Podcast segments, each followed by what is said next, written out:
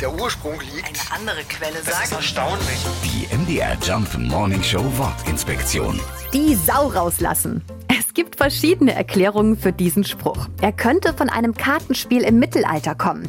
Das war so eine Art Skat und die höchsten Trümpfe, die nannte man damals Sau. Und wer so eine Trumpfkarte gespielt hat, der ließ eben die Sau raus. Klingt einleuchtend, ist aber vermutlich nicht ganz richtig, denn tatsächlich wurden Partys früher oft im Schweinestall gefeiert. Die Häuser waren zu klein dafür, mehr Platz war im Stall. Also wurden wirklich die Schweine rausgelassen, damit dann dort so ausgelassen gefeiert werden konnte. Ist auf jeden Fall eine saugute Erklärung, finde ich. Die MDR Jump Morning Show Wortinspektion. Jeden Morgen um 6.20 Uhr und 8.20 Uhr und jederzeit in der ARD Audiothek.